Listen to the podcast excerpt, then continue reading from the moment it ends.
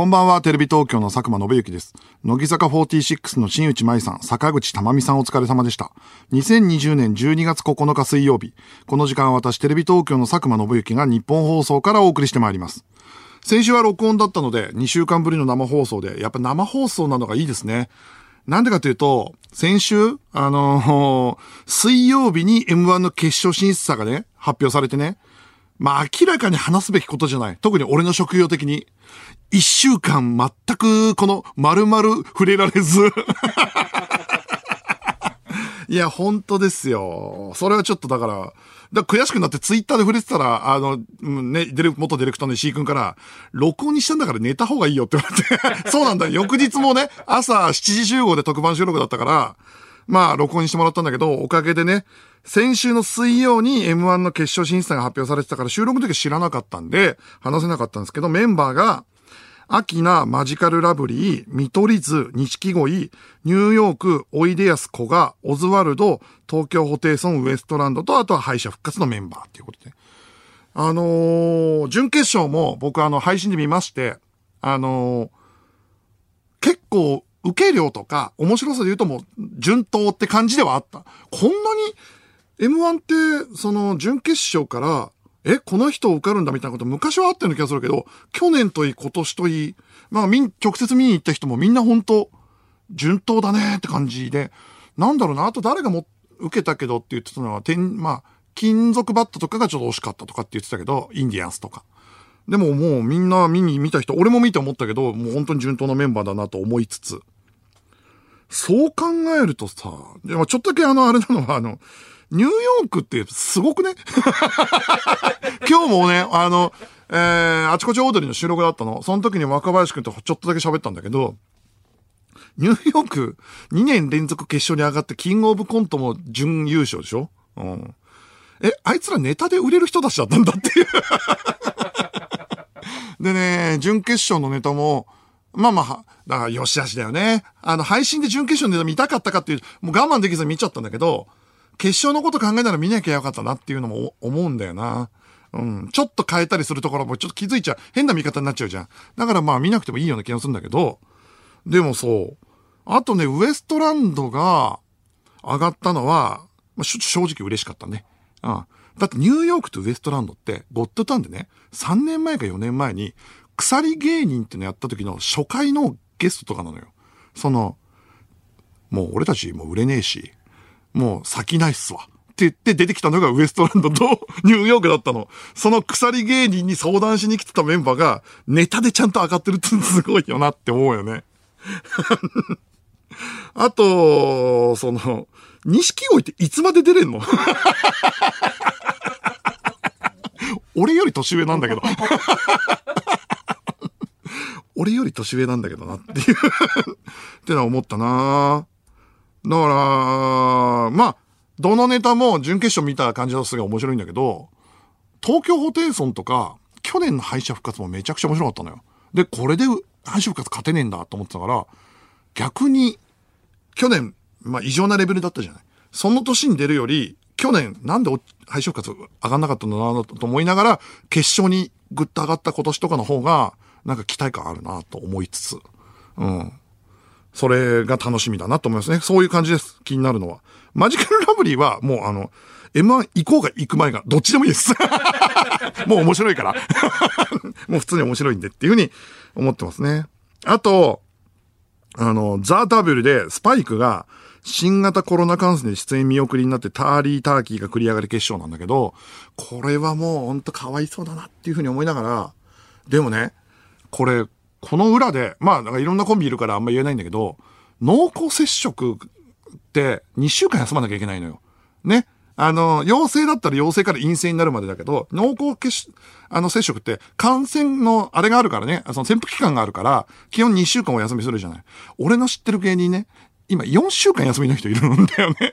あの、誰かは言えない、言わないけど、世の、2週間別の濃厚接触で2週間休んでて、やっと普通に仕事復活できるかなと思ったら、この、の、もう一回この吉本坂とかのクラスターがあったじゃん。それの濃厚接触かもしれないということで、何にも健康なのに4週間休んでる芸人がいて12月の時に。そりゃかわいそうだよね。うーん。と思ってるのは、でもどうすることもできないんだけど、うん。だから、本当に、この間、先週、その、録音させてもらってマジ歌撮ったじゃない。マジ歌9組出んのね。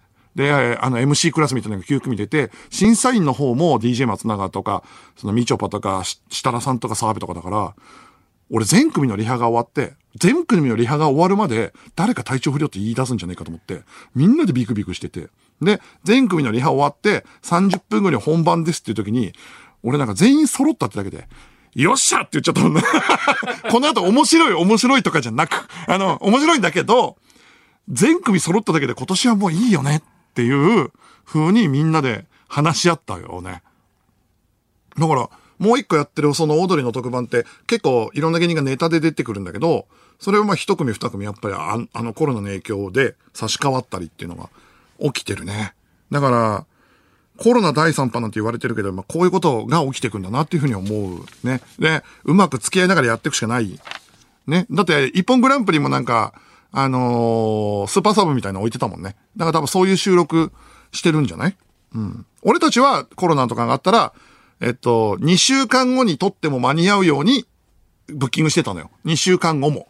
あの、もしかしたら、もし誰かがそうなっちゃった場合は2週間後に、その一組だけ別で撮らせてくださいっていうふうに言ってたから、でもそれがなかったんだけど、あとね、あのー気になったニュースが、第1回日本ネーミング大賞の大賞が話せれぶまあ、これはあの、ちなみに先週の水曜の話なんで。これもね、あのー気になってて話せなかった出来事なんですけど。あのーこれこのペースでいくと一周ずつずれていくから、俺1月7日の放送で、めちゃくちゃ今年の締めくくりの話するわ。するからね。このままじゃ、どこで帳尻を合わせていいのかわかんなくなってきてるから。あの、今年最も称賛すべき商品名、サービス名、社名などを選ぶ日本ネーミング大賞2020の授賞式が開催されて、対象が王子ホールディングスの王子ネピアの花セレブが選出されたって言うんだけど、これ第1回なんだね。なんで花セレブってもう定着してんじゃんと思ったけど、第1回だから結構有名どころから選んだってことでしょだからその、優秀賞で選ばれたのがガリガリ君とかだから。ガリガリ君いや、素晴らしいネーミングだけどね、ガリガリ君で考えると。だからそう考えると、なんか、いうもう、大メジャーしか来てないね、今回は。ガリガリ君カップヌードル、午後の紅茶一番搾り。納得ですけどね。いうん、求心ね。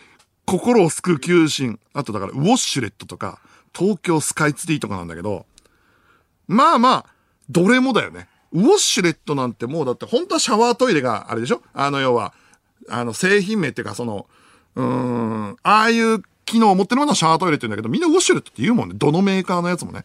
でもあれ多分 TOTO のやつだもんね。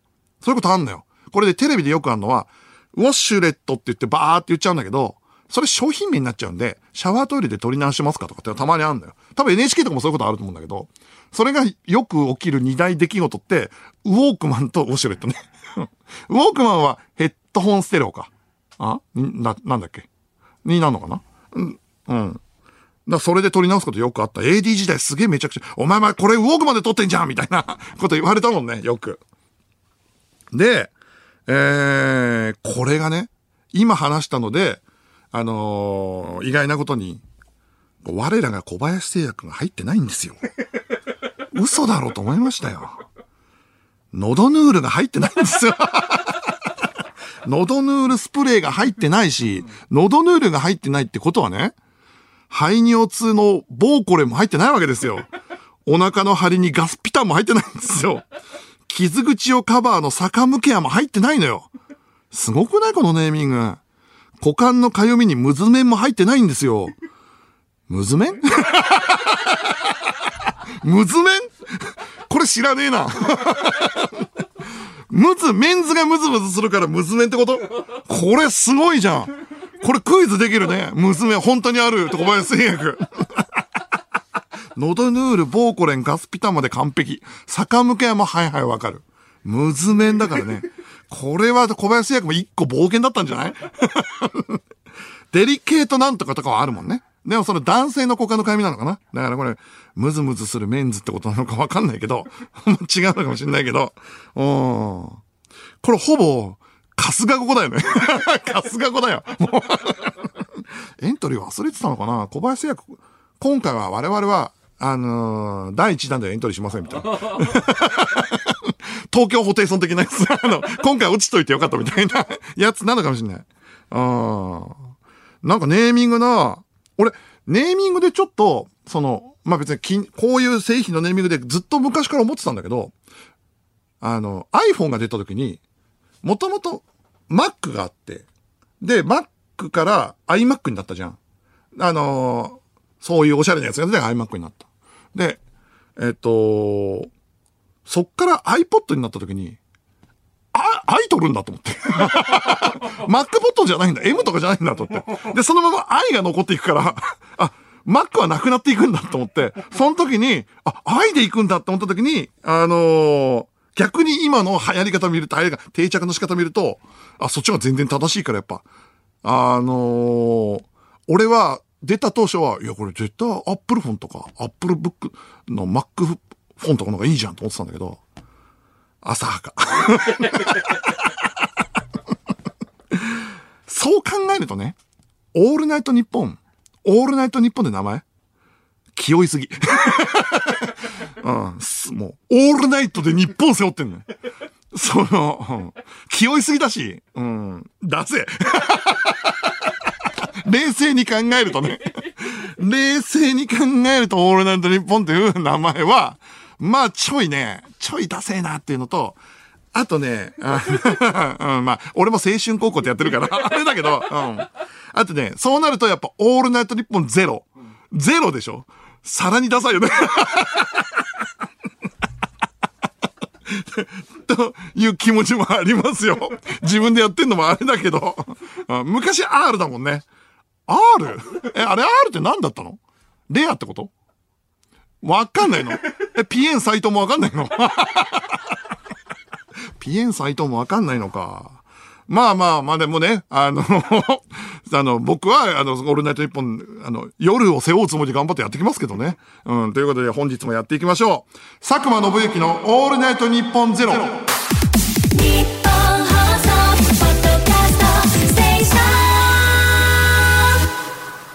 改めましてこんばんは、テレビ東京の佐久間信之です。毎週水曜日のこの時間は佐久間信之のオールナイト日本ゼロをお送りしていきます。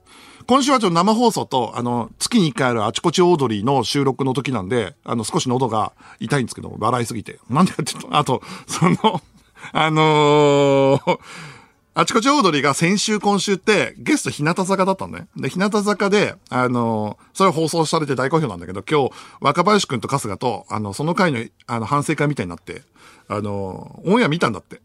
オンエア見て、若林が、あの、俺たち、かっこつけてたなっつって。すげえな、あの、女の前でかっこつけるみたいなテンションだったらしくて、あの、オンエア普通に見てる途中に、なんか恥ずかしくなって毛布をかぶったっつってて。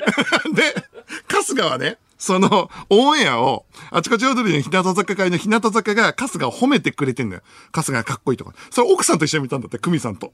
で、あの、若い女の子に春日が褒められて、あの、ちょっとニヤニヤしてる姿を、奥さんがずっと、寒って顔で見てたって。って言ってた奥さんと二人で見るもんじゃないって話してたんだけど。あの、今日撮ったゲストが、あの、アンジャッシュ小島さんと、えー、花子。で、えー、インパルス板倉さんと、えー、アインシュタインっていうね。これ本当に偶然なの。本当に偶然で、小島さんなんて、二月前くらいからブッキングしてたの。そしたらその直前にあの渡部さんの会見があって、結果やっぱそういう話になんじゃん。でね、板倉もそうだから、気づいたんだよね。本当に偶然、やらかした相方を持つコント師と、あのフレッシュな若手って組み合わせで2本取ったから なんか、教訓を話してもらうみたいな放送になって、それもね、めちゃくちゃ面白かったです。で、先ほど番組がスタートした3時から、来年1月11日に行われる番組イベントの動画配信視聴チケットの販売がスタートしました。チケットの値段は税込み3500円。翌日12日の23時59分までならアーカイブ配信も見ることができます。購入希望の方は番組ツイッターかイベントホームページをご覧ください。客席観覧チケットは今日の一般発売直後に売り切れました。ありがとうございました。ありがとうございます。いやー、本当に売り切れるってすごいですね。すごいし、なんかどんどん現実味を増してきても恐ろしいんですけど、で、グッズの販売は引き続き行っているのですが、パーカーなど売り切れの商品も出てきま、出てきていますので、お早めにお買い求めくださいという。これもあとはグッズと配信でいかに伸ばせるかでしょ本当に。うん。なんで俺がこんなにね、あの、頑張ろうとしてるかっていうと、マジで本当3年目をマジで狙ってるからさ。本当に、うん、頑張っていかなあかんなっていう、本当に頑張っていきたいなっていう気持ちなんで3年目狙っていこうと思っているんで、えー、そしてですね、今回のイベントのゲストを発表します。えー、前回は、えっ、ー、と、シークレット出したんですけど、今回は、えっ、ー、と、発表します。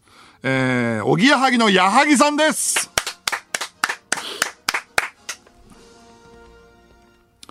矢作さんが来てくれるのはめちゃくちゃ嬉しいですねっていうと、あの、おぎやはぎってさ、やっぱジャンクやってるからさ、こっちの放送になかなかね、お声かけづらいっていうのもあるから、こういうイベントで、裏かぶりとかそういうの関係ないところで話すの楽しみだなっていうのと、ぶっちゃけた話、矢作さんって、ほら、なんつうのおしゃれな人っていうかその、照れくさいこと言わない人だから、マジで打ち上げの時とかも真面目な話したの記憶にないのね。だから、多分、矢作さんと話す最長市場の尺になるよ、多分。本当に。多分、ほとんど、たくさんおしゃべりはするけど、あのー、多分イベントとかで話すような、向き合ったお互いの話はしたことないんで、だから多分照れくささから始まるような気がするんですけど、まあまあぜひ、何せね、俺、おぎやはぎと仕事してない時期ないんだよ。入社して、ネタ番組で会って、それ以来、十何年仕事したことない唯一のタレント、仕事してない時期がない唯一のタレントがおぎやはぎだから、まあだから付き合いが長い分いろんな話ができるなと思っています。詳細はイベントホームページをご覧ください。そしてですね、あの、先週録音放送だったんですよ。でね、録音やった後に気づいたことがあって、録音放送はね、腹が減るっていう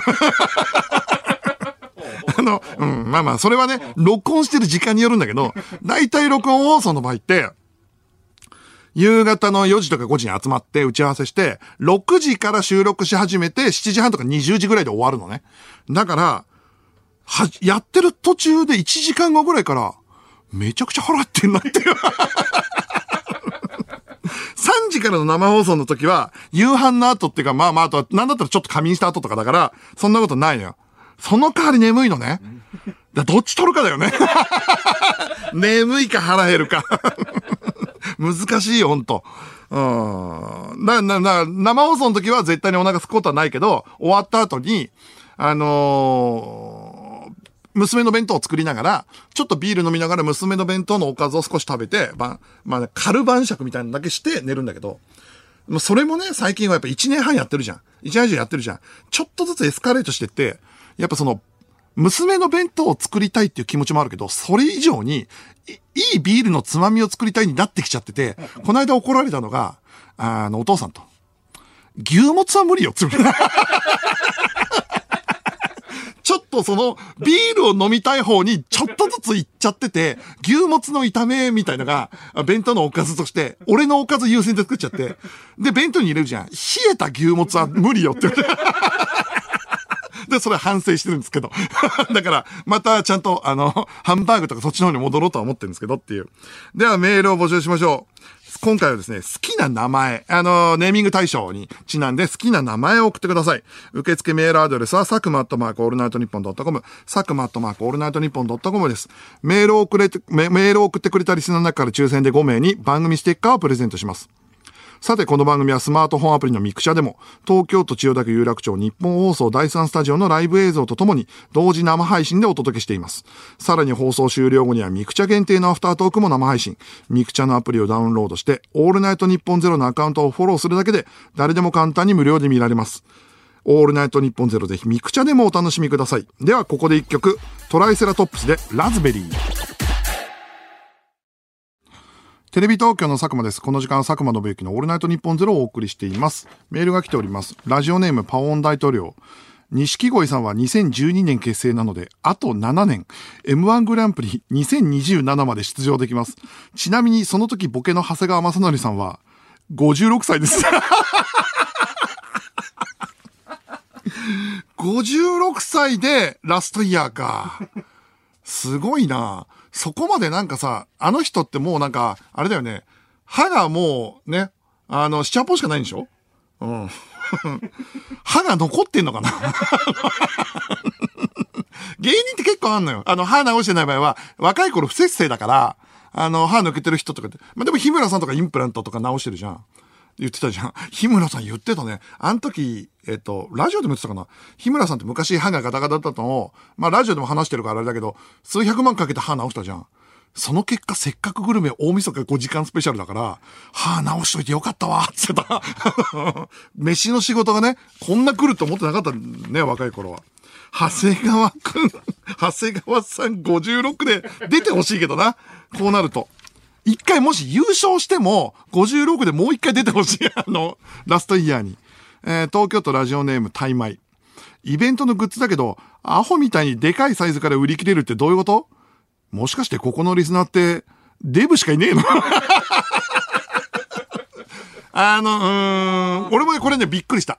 XL から売り切れてるから あの、びっくりしたんだけど、多分、元々の数がそこまで多くないんだよ。多分来て XL はね。M が一番多いから。っていうのと、あと、俺は反対したんだけど、全部のグッズ、俺で写真撮ってるじゃない。だから、ちょっとちっちゃく見えてんじゃねえのかなっていう。だって、こんなことある。全部の写真 XL 着てる、ね、おじさんの写真で、よくみんなグッズ買ってるんだって話なんだけど。だからそうなんだよね。っていう、まあ、あの、そんなことはないと思います。本田劇場で見たときは普通の体型の人がたくさんいましたから えー、続きまして、えー、メールが来てます。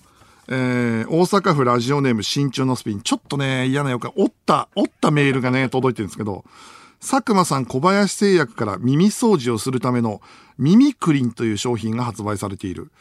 嘘か本当かどっちでしょう耳クリン、耳掃除、耳クリーナーの耳クリンね。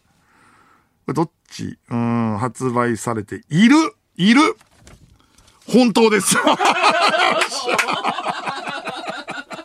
やっぱ、はあ、発売されてんだなさすがだな、小林製薬。耳クリンってもう一発でわかるもんね、何の製品だか。へえ。いや、だからまたさ、またわす、渡されてきたんだけど。えー、折れたメールがね。愛知県ラジオネーム、ちょこちょこ。佐久間さんに質問です。小林製薬には、あっち99という商品が存在する。あっち 99? 丸か×か？あっち99ってだって、え、やけど？やけどかな？あっち99。丸正解あります 冷やして治すシャーベットタイプの治療薬です。うわ、すげえ あるんだあっち99すげえなえー、大阪府ラジオ、また来んの？大阪府ラジオネーム新茶のスピン。佐藤さん、小林製薬から食べすぎんという胃薬が販売されている本当か嘘か。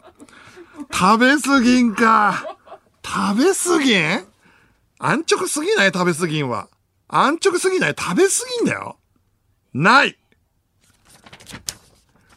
嘘です バン、パンクターゼやイノキュアという胃薬が販売されています。うわ、これ3連勝やっぱ小林製薬に関してだけすげえ当たるな。小林製薬に関してすげえ当たるんだけど。えー、東京都ラジオネームサハラサザンか。小林製薬クイズです。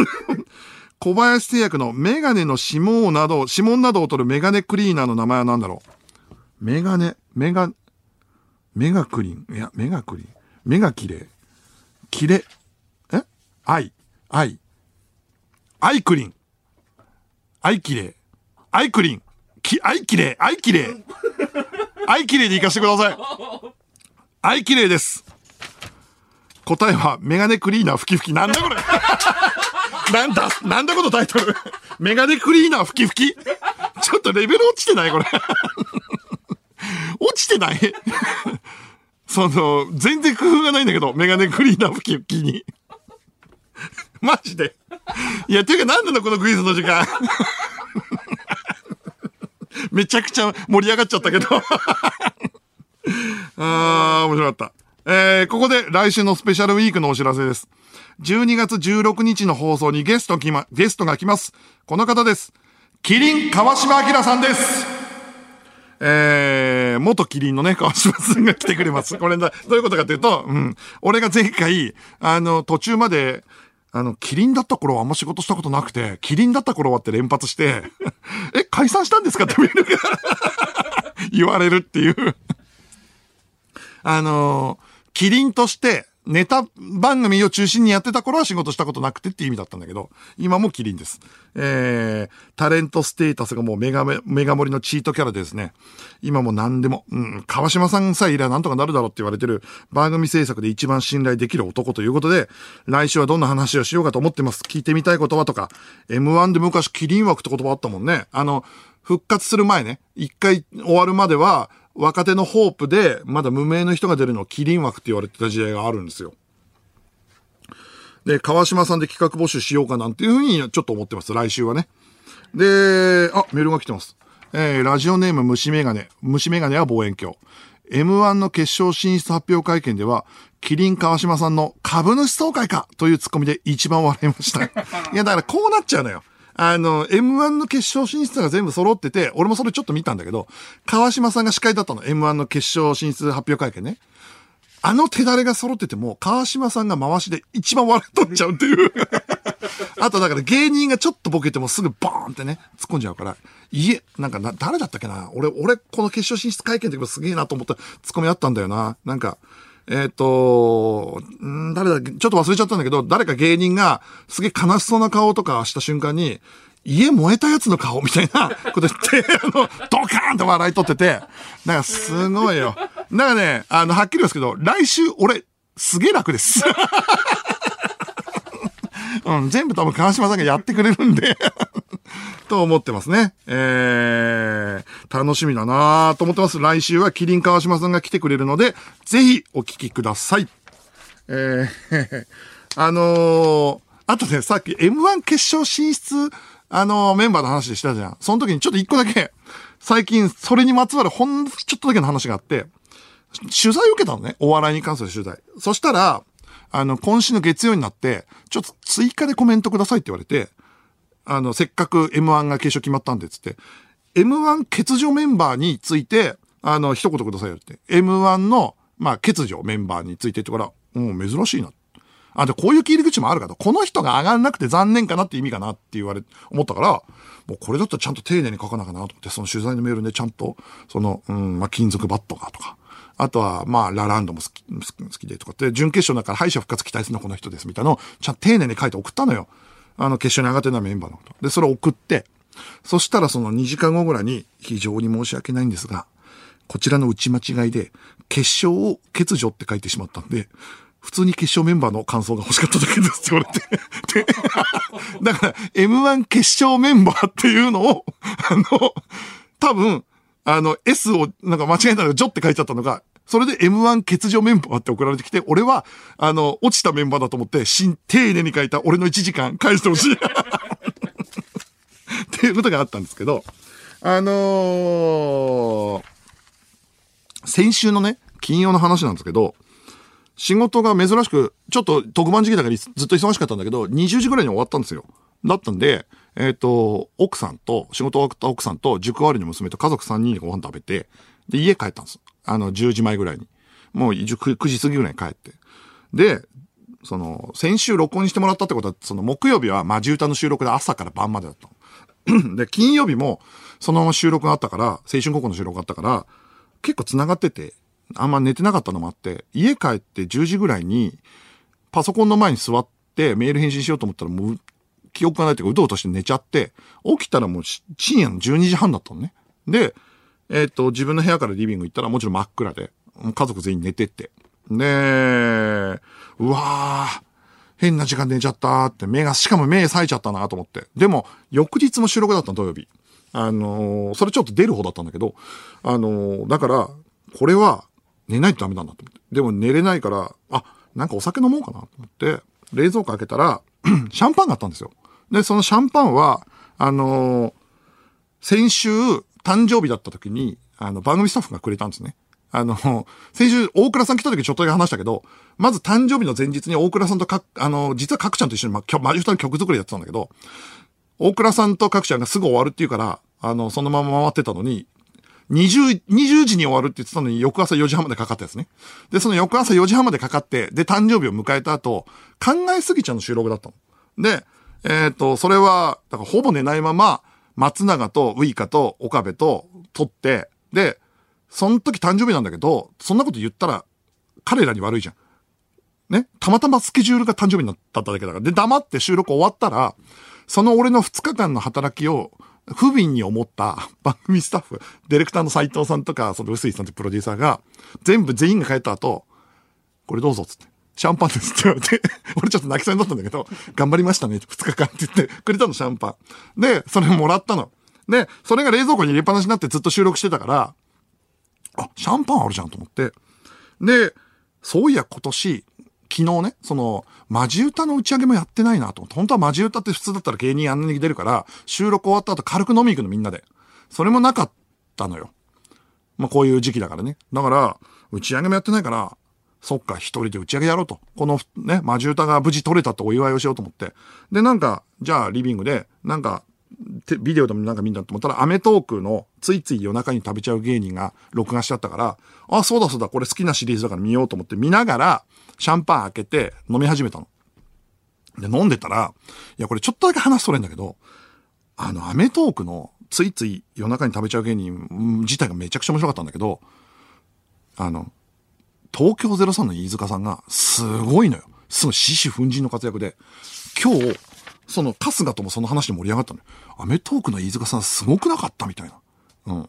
で、もう、もともと渡部さんがやってたの、あれって。あのー、ついつい食べちゃうだらしない人と、ストイックな渡部さんが対比するっていうシリーズだったんだけど、渡部さんが今お休み中だから代わりに人力車の飯塚さんが出てきたんだけど、飯塚さんってさ、本当やっぱ、あの、雰囲気が柔らかいから、ボケの人たちがみんな小杉さんとか、あの、伊達さんとかみんな、あの、ふざけられるのよ。で、ふざけて、それも許す代わりに、でもボケたら全部突っ込んでいくのね。で、それがもう異常なグループになってて、あの、もう、番組の本線関係なくふざけすぎて収録が進まないみたいな。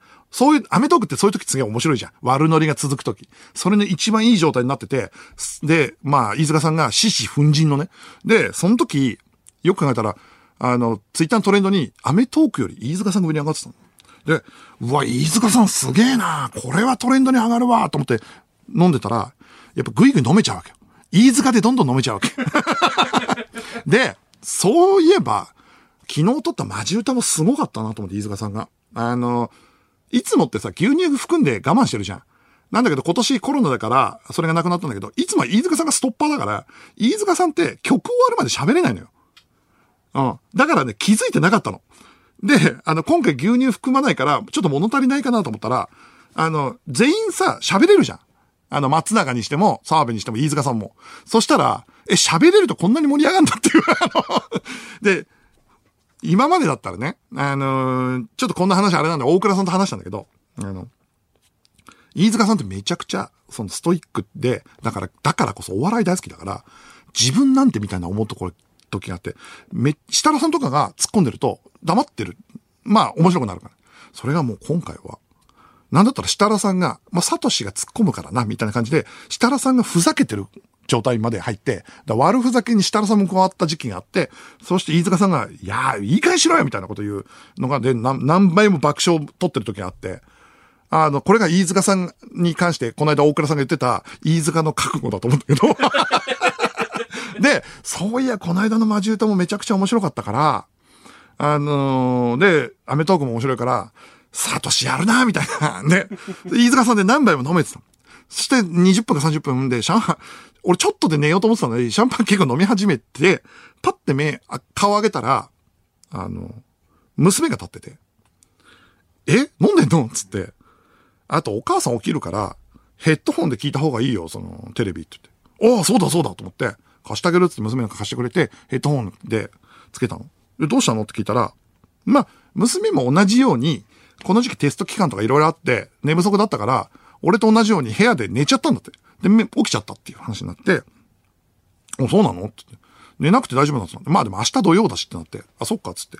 そしたらもうちょっとしたら寝る、寝るよって言うから、俺はじゃあアメトーク見ながら、あの、アメトーク見てたで、娘が、えっ、ー、と、部屋でちょっとだけ漫画読んでて、で、何食べてんの？って言ったら、それね、俺、最近もうめちゃくちゃ好きなつまみがあるんだけど、あのそれをシャンパンと一緒に食べてたんだけど、長谷食品の焼きたらチーズシートってのがあるのね。これね、あの、タラのすごい薄いシートに焼きチチーズが乗ってあって、オーブンで2分だけチンして食べると、その薄いタラのシートの上のチーズが、あの、トロトロに溶けて、それとシャンパン何倍でもいけんのよ。そんなもん食ってっから太んだよって言われてます だけど、まあまあいい食べてみっつって食べたの。食べたら娘、うまっってって。で、二人で結構その盛り上がって、俺は飲んでて。で、ちょっとしたら、娘がちょっと携帯使わせてっつって。携帯充電切れてるから、その、調べたいことがあるからって調べてたら、で、俺飲んでたら、娘が、いつまでか俺の携帯でリズムゲームみたいなの始めたの。それ何？っつったら。いや、今、あの、お父さんの携帯にダウンロードしました。つって。ちょっとやりたかったんです。で、やってて、まあいいかと思ってたら、LINE の音がポンってしたのね。何？と思ったら、今なんか LINE 来たって言ったら娘が、その、あ、来た来た、なんか、うん、誰から？って言ったら、いや、塩プロって書いてあるから、塩プロの AD さんかな。じゃあちょっと貸してって言ったら、いや、ちょっと今やってっから、リズムゲームね。いや、でもその、今もう24時半とかよ。この時に AD さんから来るって絶対トラブルだから、ちょっとすぐ見たいから。いや、ちょっとやってっから、リズムゲーム。つって。いや、ダメダメダメです。返してください。いや、やってっからっていう。あのー、プチ喧嘩ね。いや、返してって。いや、で、やってっからって。いや、もうだからすぐ、その、なんかあったら、その、あれじゃんっ、つって。でも貸してよっ、つったら。もうちょっとやって、もうちょっと、もうちょっとで終わるって。で、俺もやりながら、俺もあったわ、親とこういうことって思いながら、あの、俺も親になって言うようになったんだなと思いながら、ちょっと返してよっ、つって、携帯を、ちょ、まあ、ちょっとだけ酔ってたのもあるから、携帯を思いっきり掴んだの。で、パッて取ったわけよ。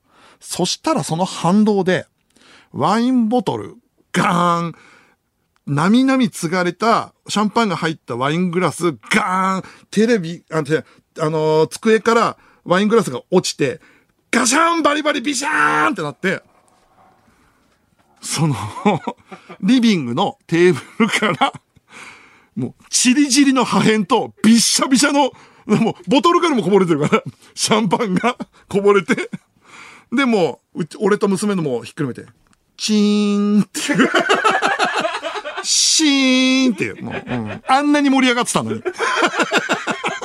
最悪の。で、あの、二人揃って、うわーって言って、で、目合わせて、お互いに、ごめんねっていう話になって、で、目合わせて、どうするってなって。24時半に、こんなんもう、寝てるお母さんにバレたら、終わりですよっていう。これは、片付けしかありませんだっつってで、そっから、二人で片付け開始始めたのね。もう、まず新聞紙とかチラシを持ってきて、でっかい破片を集めて新聞紙とかチラシの上にね。で、えー、っと、それでで新聞紙でまずくるんでガム手でぐるぐるにした後、問題は、びしゃびしゃと、あと結構散らばるさ、細かい破片を一番危険なやつ。だからそれを、あのー、キッチンペーパーで集めながら拾ってたんだけど、拾えないわけよ。びしゃびしゃのもまだ全然取れないわけ。まあ、これはもう掃除機かなと思ったんだけど、で、掃除機まで行って、ダメだと。掃除機かけたら奥さん起きるじゃんと思って。で、奥さん起きたら何やってたんですか？あ、酔っ払ってグラスを割った。びしゃびしゃに。はい、そこ座ってくださいってなるじゃん。マジ歌とかいろいろ頑張った挙句のこれは絶対ないから。だから、もうな、もう掃除機はない。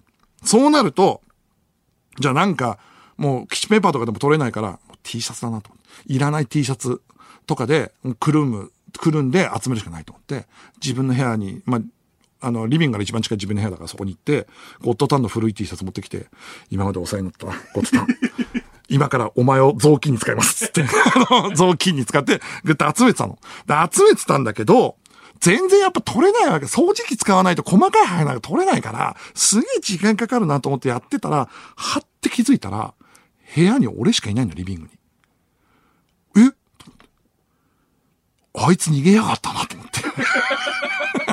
いないのよ、部屋に。娘さんが。え、やべえ、いねえと思って。え、俺一人？え、あいついつの間にか？俺が T シャツ取りに行ってる間にいなくなった。寝たと思って。まあ寝て当然なんだけど、中二だから。これ怒りに行こうかなと思って。そりゃないよって怒りに行こうかなと思ったけど、行って喧嘩したらもう絶対バレるから、奥さんの隣の部屋だから、くっそ、これは片付けるしかないと思って、一つずつこう拾って、で、細かいのはキッチンペーパーで慎重に引きながら、一箇所ずつやったら全然進まねえのよ。で、どんどんテンション落ちてきて、うわ、何が打ち上げだよ。何が一人打ち上げだったんだ。寝りゃよかったんだよと思いながら、片付けてたら、くそーと思ったら、お待たせって聞こえて。パッて見たら娘が、リビングの入り口に立ってて、これ使えばよくないって。クイックルワイパー持ってた。これ使えばよくないって。あのー玄関からこっそり持ってきた。ゆっくり持ってきたから時間かかっちゃったけど。これ使ってお父さんつって。一緒にやろうつって。娘？つって疑ってごめんと思って、あの、娘とそっからクイックルワイパーで、もうクイックルワイパーでもうまあ一箇所に集めて、で、えっ、と、慎重にやるけども、こっちはクイックルワイパーがあるから、もうどんどんグイグイ集めるもん今までとスピードが違うから。それで一箇所に集めて、新聞紙でくるんでまとめて、で、ガム手でぐるぐる巻きにして、ビニール袋二重に入れて、で、さらにもう床何度も拭いて、二人。ピッカピカにして、で、完璧。24時50分。ミッション完了。娘と目合わせて、大きくうなずいて、お疲れ様でした。完全撤収。おやすみなさい。で、それぞれの部屋に帰ったわけよ。それでもうよかった。安心したと思って、寝たのよ。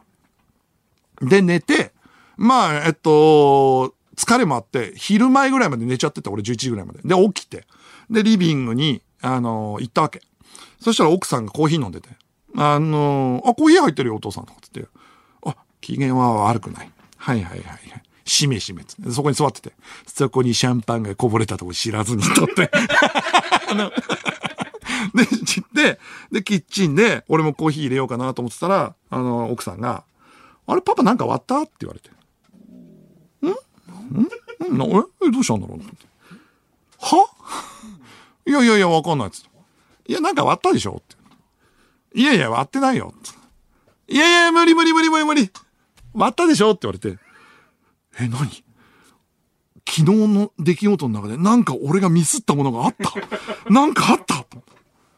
あのね、床がピカピカすぎるんですよ。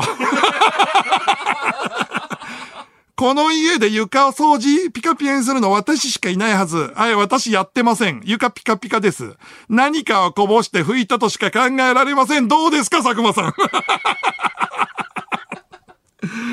我が家で私以外にリビングの床をピカピカにする人いますか？ちょっとピカピカすぎませんか？どうですか？って、もう嫁がね。いやいや、嫁畑任三郎が。どうですか、信之さんって言われて。え？と思ったんだけど。いや、まだ証拠が弱いと思って。あ、そう？あれ、俺、俺拭いたかもしんない。拭いたは拭いたかもしんない。嫁畑にね。うん、拭いたは拭いたかもしんないけど、って言ったら。いやいやいやいや、まあまあ、そうですか、つって。奥さんがゆっくりね、手を上げてったの。で、ゆっくりね、人差し指を伸ばしたまま指を上げてって、指さした先ね。俺じゃない場所の指さした先。そこをパッと見たら、はっきりクイックルワイパーが立てかけたって。これがなんでここであるんですか？って言われて、これは普段玄関にありますよね。玄関にあるクイックルワイパーがここにあるということは何かを割って、掃除機をかけたら私が起きちゃう。それでクイックルワイパーを使ったんじゃないですかって言われて、すいませんでした。嫁畑さんって言って、お察ししますって。頑張れ。頑張れです。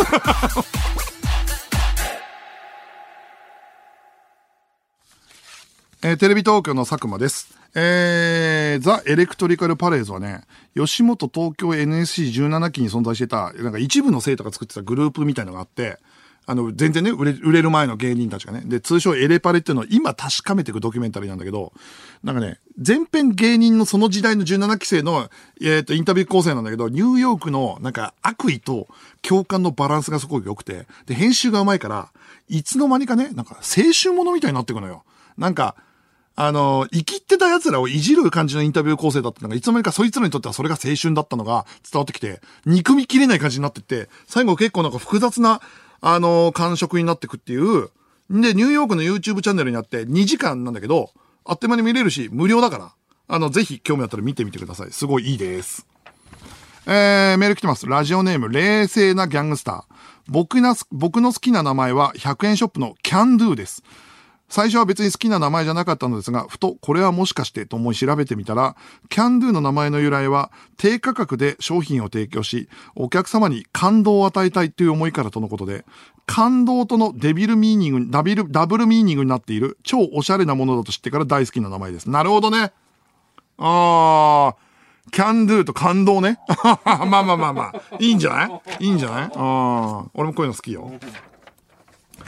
大阪府ラジオネーム慎重なスピン。僕はラーメン屋さんの独特なネーミングセンスが好きです。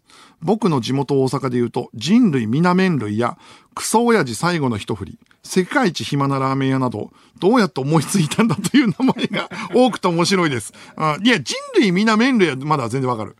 あの、クソ親父最後の一振りはもう全然別に食いたくねえけど。あるよね。ああ。えー、大阪府ラジオネーム、直人芋けんぴライミ。僕が好きな名前は東急田園都市線の駅名、南町田グランベリーパークです。漢字カタカナで外面がいいのはもちろんなのですが、この名前の一番の萌えポイントは、電車の車内放送で、英語で駅名が読み上げられたとき、南町田までは普通に読まれるのですが、グランベリーパークの発音がものすごく良くて癖になってしまいました。南町田グランベリーパーク。今日、今でもたまに YouTube で南町田グランベリーパーク車内放送で検索して音声を聞いてみます。佐久間さんもぜひ聞いてみてください。あー、なんかね、わかるわかる。うん。車内放送でグランベリーパークだけちょっと発音良かったら、ちょっと芸人のネタみたいだもんね。あー、そういうのわかるわ。えー、東京都ラジオネーム大根だらけ。僕が好きな名前は、チュッパチャップスです。あの名前を考え出した人は頭いかれてると思います。ああ、本当だわ。チュッパチャップスって別になんか商品名だけど舐める感じがすげえ出てるもの。あれって、え日本なの？海外なの？どっちなんだろうね？海外にもともとあった名前を持ってきてんのか、だから海外だとチュッパチャップっていうのが、あの、擬音としてもあんのかわかんないけど、日本人が考えたら異常じゃない？ねえ。ああ、でも素晴らしい名前だと思うな。えー、さて、佐久間信之のオールナイトニッポンゼロ、ここで西日本放送でお聞きの方とはお別れとなってしまいます。1時間付き合っていただきありがとうございました。この後も聞ける方はお付き合いください。ここで一曲、ブザーで、ブザービーター。日本放送ポッドキャストステーションテレビ東京の佐久間です。この時間は佐久間信之のオールナイトニッポンゼロをお送りしています。えー、メールが来ております。もう目の前で、目の前で福田、作家の福田がメールを折り始めてるんだけど。えー、東京都ラジオネーム、レン、えー、ペン、ラジオネーム、レンコンメリケン作。クイズ、小林製薬か、秘密道具か、です。うん、初耳のクイズだな。ノコギリヤシは、小林製薬の商品名か、ドラえもんの秘密道具、どちらの名前でしょうか？ノコギリヤシでしょ？これは商品名なわけないじゃん。だって、ノコギリはだって別に体のね、どこでも関係ないから、秘密道具です。何かヤシ、ヤシの木とくっついてるやつでしょう。正解は小林製薬の商品名です。えー、夜中に何度もトイレに立つ人に向けての栄養補助食品の名前です。え、ノコギリヤシ？え、これなんで名前からあれなんだろう？へえ、くっそ くっそえー？ちょっとなんでノコギリ足なのかは後で誰か教えてほしいから知ら、自分で調べようと思うけど、そんなのも、そんなおるんだ。よ、夜中に行くのがノコギリとなんか関係あるのかなその。おへえ。小林製薬クイズ。絶対に外したくねえんだけどな。今でも3勝2敗だから。あの、ちょっと俺勝ち越してっからさ。えー、ラジオネームジュニアハイスクール。クイズです。おちんぽ製薬から仮でかくなーるという商品は発売されている？丸か×か？ふざけんじゃねえ。小学生みてえな。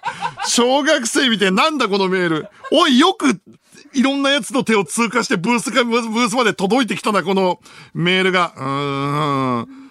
×。えー、答え、発売されてま、発売されてません。仮が大きくなる薬は仮太くなるです。あー。よくブースまでたどり着いたな。何人かのチェックを経て、こんなメールが。止めてくれよ。ああ、近年読んだ文章で一番ひどい文章だよ。えーではこちらのコーナーに参りましょう。企画書はラブレター。リスナーの皆さんに送っていただいた一行の企画書を紹介していきます。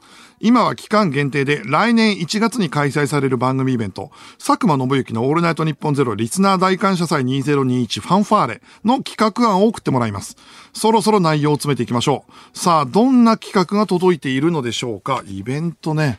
何がすごいかって、まだ内容を詰めてるっていうのがすごい。えー東京都ラジオネーム怒り寿司。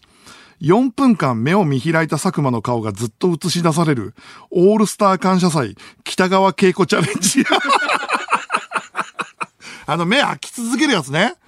できるかな？北川景子さんのあれ、ま、マジすごいけど。え、あれってさ、北川さんとかコンタクトつけてないのかね？コンタクトつけたら絶対無理じゃない？あ、俺はコンタクトじゃないんだけど、でも、俺はね、多分花粉症でアレルギーあるから多分絶対無理だと思うんだけど、あと見たい俺のさ、その、ずっと目見開いてる 顔、よりの顔。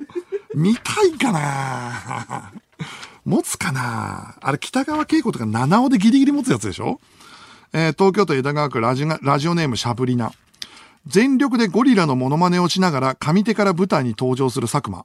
そのままひとしきりゴリラのモノマネをした後、ゴリラのまま下手にはけていく。その後、普通に佐久間が登場し、おい、この会場ゴリラいるけど大丈夫か？というつかみ。いや、うん。これつかみじゃないと思うよ。うん。気候、ただの。あの、それ別に、あとしかも回収しないでしょ、別に。な何かで。ただ俺が、もの、ゴリラのものまねして、あの、ゴリラいいたって聞いたけど、つって。で、喋って、別に回収しなくて、で、またはけて、ゴリラで出てきて。ただの気候だからな。えー、続きまして。神奈川県ラジオネームチワワの空振り。舞台中央に設置されたドラムをおもむろに叩き出す佐久間信之。そこに黒い T シャツを着たルナシーの深夜が現れ、ドラム初心者の佐久間の手から血が流れるほどの鬼指導を始める日本版セッション。俺やだよ。あの数千人がいる前で深夜さんからビンタされんの。ファッキンテンポ。ファッキンテンポ言われて何回叩いても深夜にビンタされるでしょ。あとさ、あの、あの教官より深夜さんのビンタの方が痛そうじゃない？だって。あの、ムキムキ度が違うからね。あのールナシーの DVD 見た時の深夜のドリム、ドラムソロ見ると、とてつもないんだから。あの、あのテンポで叩けるあの体の人にビンタされたら、俺は一発で多分倒れると思うんだよな。えー、続きまして、東京都ラジオネーム玉梨ペンタロウ。佐久間がイベント開演前に会場を見ると、客席は埋まっているどころか、ちらほらと空席が目立った。事情を問いただすと、2400人が速乾というのはイベンターの嘘で、実は2000枚しかチケットが売れなか、売れていなかったという衝撃の事実を知る。激怒した佐久間はイベント開始直前1時間前だというのにドタキャンをし、世間から大バッシングを浴びる。二代目沢田健二こと、佐久間信之。うんうわ、懐かしい。微妙に懐かしい。2、3年前でしょうん。あの、二代目沢田健二が、前世紀の沢田健二さんじゃなくて、2、3年前の、ちょっと切れた沢田健二の二代目なんだよ。その二代目別に募集してないんだよ、多分。ああ、あったな。絶妙に覚えてるとこだな。えー愛知県ラジオネーム、オラクルミラクル。国際フォーラムの会場に大量のブルースライムが現れ、大パニックになるも、佐久間は雷属性なのでブルースライムを片っ端から退治していく。しかし、ブルースライムを倒しきったところで、土属性のストーンゴーレムが現れて、佐久間がワンパンでボコられてしまう。これはやばいとなったところで、ケリ属性のアリスター・オーフレイムが参戦し、ストーンゴーレムを左ミドルで粉砕する。アリスター・オーフレイム、強すぎのコーナー。ケリ属性。ケリ属性ってのがあるのね。うん。ケリ属性の人たくさんいるよね、多分ね。あと俺、雷属性だったんで、あの、やめて。あのー俺を時々何かの属性にするのやめて。ブルースライム倒せるんだ。雷属性だと。それもよくわかんない。あの、当然のことと、俺の知らない何かのフォーマットに乗っ取った上で俺をいじってくんだけど、そのフォーマットがわかんないのよ。ファンタジーフォーマットが。うん。雷属性と土属性。土属性は雷属性に強いのね。うん。わかりました。香川県ラジオネームガイルガーゴイル。カツオと共に藁で焼かれ、叩きとなった佐久間が、みかんを頭に乗せてうどんを食べながら、阿波踊りを舞う、地域密着企画、四国4県具現化おじさん。うん。名前はね、めちゃくちゃ面白い。あの、四国4県具現化おじさんっていうのはすごい言いやすいし、これすごいワードとして気に入ってんだけど、俺四国に関係ないから。全然四国4県背負ってないからね。まだ東北6県ならわかるし、あの、東北6県はわかる。あと、まあまあ、福島を背負ってくれたらわかる。あ、そう、あの、ちょっとだけ横見それじゃんだけど、この間ね、もうほんと昨日の話なんだけど、福島にロケに行く先輩ディレクターから、佐久間なんか福島の名物とか知らないっつって、お海鮮ですかっつったら、いや、郡山とか会津地方だからって言われて、あの、福島舐めんなよつ。福島ってね、四国4県合わせてぐらいでかいのよ。あの、だから、魚食えないですよ。郡山とか会津とかつって言って。で、まあまあ、それでもなんか教えたのいろいろ。あの、郡山だとなんかそのモーニングっていうヨーグルトがあって、最近福島で流行ってるんですけど、それとかめちゃくちゃうまいですよとかっていうのとかと教えて、ラーメン食べたいんだよって言われて、いや、それは北方なんだよと思いながら、会津のラーメンとか俺わかんないから、俺も食べログで調べるしかないですよって食べログで調べたの。会津ラーメンで、ランキング1位。ラーメン二郎会津店。うん会津のラーメンランキング1位は、ラーメン二郎会津店です。びっくりしたよ。ラーメン二郎会津店があるっていうのにまずびっくりしたけど。えー、東京都杉並区ラジオネームバラマンディ。イベントが始まり佐久間が登場すると、観客が大歓声を上げ、なかなか収まらない。その状況に佐久間は怒り浸透し、持っていたボールボールペンをボキッと静かに折る。これが、いわゆる、極戦の仲間幸雄ごっこである。いや、極戦のイメージ、ここじゃないけどな。待ちなって言って、あの、逆光で出てくるさ、あの、あそこでしょ？ヤン組は全部。ボールペンボキって静かに折るとこ、全然記憶にないけど、極戦で。えー、続きまして、ラジオネームおしりくん。佐久間が巨大なマヨネーズのボトルの中に入り、そのボトルをチューッと押し出すことで、長細い星型になって出てくる。それを紐にして2400人の観客で大縄跳びを行い、100回連続クリアを目指す。グランドフィナーレ。あの、じゃあ、俺途中から、途中から何読んでんだか分かんなくなっちゃう。俺がまずマヨネーズのボトルに入れられて、巨大なね。で、チューッと押し出すと、長細い星型になって出てくるのは、俺が出てくるんでしょ？俺が星型出てくるのね。うん、出てくるのね。あの、ボーボボーのやつみたいに出てくるんでしょ？で、ドンパッチみたいな形で出てきて、で、それが、あの、紐にして2400人の間隔で大縄跳びを行って100回連続クリアを目指すんでしょ？え、俺、バーバパパ的な能力があるの？バーバパパみたいな、その、いくらでも形を、形状、雷属性で。俺、雷属性のバーバパパなんですかこれ。えー、引き続き企画書お待ちしております。受付メールアドレスは、佐久間アットマークオールナイトニッポンドットコム、佐久間アットマークオールナイトニッポンドットコムです。メールの件名にラブレターと書いて送ってください。では、ここで一曲。クリープハイプで、モノマネ。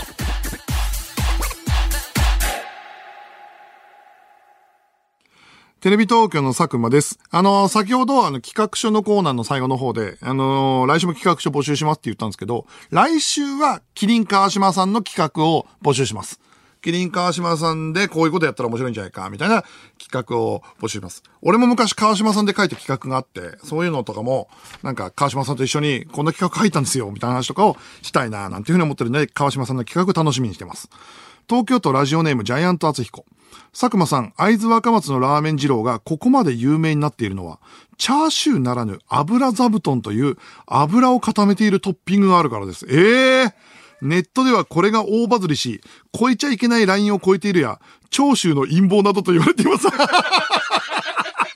会津のね、会津の人たちの健康状態を悪くするための長州の陰謀ってこと？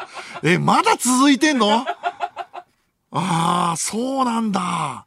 まだ続いてんだな、この憎しみ。いや、でもさ、これ本当に続いててさ、俺、こう、だ俺全くそういう気持ちがなかったから、大学の頃に、鹿児島料理屋でバイトしてたの。それで、それを、鹿児島料理屋に来る常連のおじいちゃんとかに、えー、あの、佐久間くんは本当いいやつだね、とかって言われて、出身どこって言われて、あ、福島県です、って言ったら、福島？みたいな。マジで言われんのよ、未だに。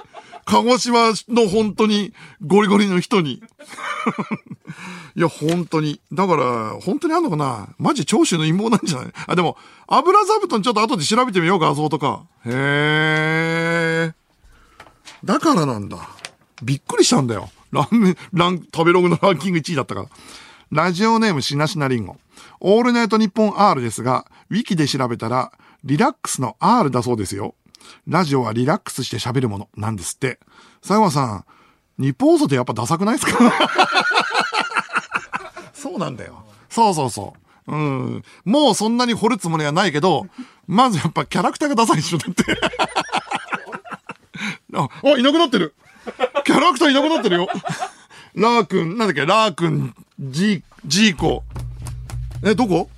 え、どこ？いつの間にかなんか、あ、もうなんかゴミ箱みたいなとこに入れられ、ゴミ箱みたいなとこに入れられてんだけど。おい、ゴミ箱みたいなとこに入れられてるぞ、らしいな。おい。すげえもうほんと。マジでひでえ。子供がさ、あのもうぬいぐるみをもう使わねえよ、こんなの、つって、入れ込んでるのと同じぐらいの番、ステーションキャラクターでしょ？いや、日本放送の人たちは本当このステーションキャラクターに全然愛情がないよな。あー、面白い。あー、びっくりした。もうケツから突っ込まれてたからね。あ、メール、おったメールが来た。ラジオネームネジ。おちんぽ製薬には休日だからと7回しこったら最後はほほとんど精子が出なくなるという製品がある。丸か×か。うーん、おちんぽ製薬でしょ？おちんぽ製薬だったら出してんじゃない？うーん、丸。えー、正解は、正解はある。僕の父も愛用してます。俺別にメールとか破きたくないんだよ。破かれに来てんじゃん、もう。破かれに来てんのよ。いや、もうまた、おい、ざるだな。なんで届くんだ、こんなメールが。えー、おったメールが来てます。ラジオネームマロンショマロンショート。クイズです。エッチパコパコ製薬からザーメンすぐ出るという製品が 販売されていますでしょうかうーん。これはされてないんじゃない？うん。そうなって、エッチパコパコ製薬なんていう、その製薬会社も、製薬会社名としてはちょっと弱いからね。うーん。答え×。ザーメンすぐデールではなく、ザージルドビドビです。いや、もうダメだ。もうダメだぞ。東京都ラジオネームおはよう金曜日、小林製薬クイズです。小林製薬で売られている18種類の野菜を凝縮している商品を何と言うでしょううーん、急にちゃんとした問題。破く準備で読み始めたらちゃんとした問題。えー、18種類の野菜を凝縮している。18、野菜。や、野獣、野獣、野菜獣、野獣しすべし。野獣、野獣健康みたいな。野獣じゃない。野菜ジュースと18種類と、野獣8名。野獣8名じゃない？野菜ジュースで8種類。正解は、野菜粒。なんだよえー、ここで一曲ピチカート5でメッセージソング。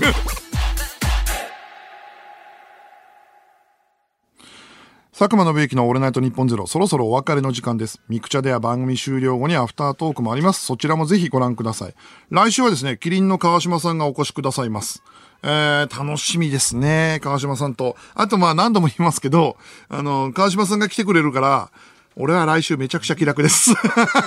あの、なんか自分で、あの、まあ、今までそんなこともないんだけど、そんな苦労するゲストが来たことないから、俺はすごいた、あの、幸せなんだけど、でもなんか、組み立てなきゃ、とかはない。お任せっていう。なんだろ、川島、川島さんとエピソードトーク聞いてるだけでも全然楽しいからね。っていうふうに思ってます。えー、メール来てます。ラジオネーム藤原元スマブラ参戦。感謝祭の北川景子さんですが、コンタクトはつけてました。終盤、コンタクトが目から浮き出して、終わった瞬間に、一筋の涙が頬を伝うという最高のフィナーレでした。やっぱ持ってる人はな、全然違うよな。うん。俺なんて下手すると、目やにが出てくる可能性がある。あの、死にかけの猫みたいな感じの、あの、老猫しか出さないと言われている、そういう可能性があるからね。うん。えー、福島県ラジオネーム、影星影星。チュッパチャップスはスペインの会社で、社名のチュッパはスペイン語で舐めるという意味らしいです。へえ。ちなみに会社ロゴのデザインはサルバトーレダ、サルバトール・ダリがデザインしたことでも有名な会社です。あ、もうそんなに長いのね。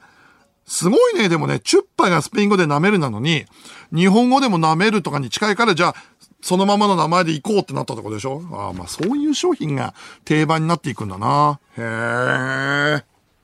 この後、4時半から上柳正彦朝ぼらけです。ぜひお聞きください。あのー、久しぶりの生放送、2週間ぶりの生放送めちゃくちゃ楽しかったですね。あと、久しぶりだね。あのー、こんなにひどいメール読んだの。クソメールゾーンみたいな。